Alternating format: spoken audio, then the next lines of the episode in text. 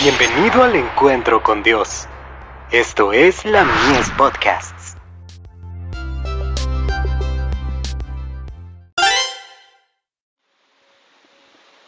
La fe por la cual vivo. Toda la Biblia es inspirada. Toda escritura es inspirada divinamente, y útil para enseñar, para redarguir, para corregir, para instituir en justicia. Segunda de Timoteo, capítulo 3, verso 16. La palabra de Dios incluye las escrituras del Antiguo Testamento, así como las del Nuevo. El uno no es completo sin el otro. Bocetos de la vida de Pablo, página 117. El Antiguo Testamento, no menos que el Nuevo, debe recibir atención. Mientras estudiemos el Antiguo Testamento, hallaremos fuentes vivas que borbotean, donde el lector negligente discierne solamente un desierto.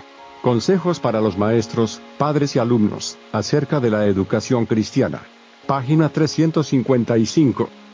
Cristo, tal como fue manifestado por los patriarcas, simbolizado en el servicio expiatorio, pintado en la ley, y revelado por los profetas, constituye las riquezas del Antiguo Testamento.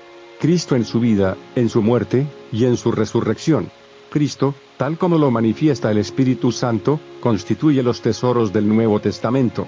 Nuestro Salvador, el resplandor de la gloria del Padre, pertenece tanto al Viejo, como al Nuevo Testamento. El Antiguo Testamento arroja luz sobre el Nuevo, y el Nuevo sobre el Viejo. Cada uno de ellos es una revelación de la gloria de Dios en Cristo.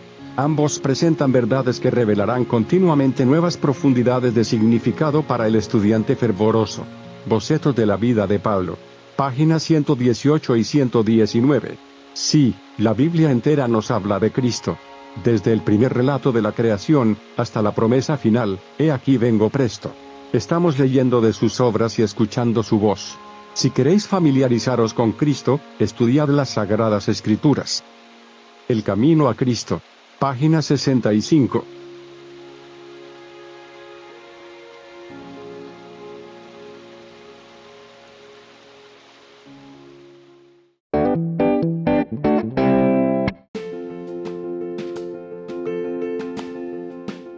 Visítanos en www.ministeriolamies.org para más contenido.